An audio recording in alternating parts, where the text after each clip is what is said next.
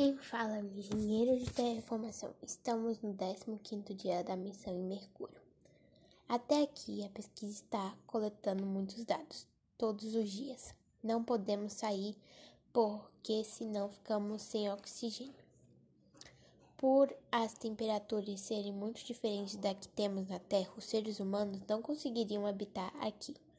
Para que ele se tornasse um planeta habitável, teria de ter temperaturas parecidas com a da Terra e teria de ter água líquida, além de ter ar respirável.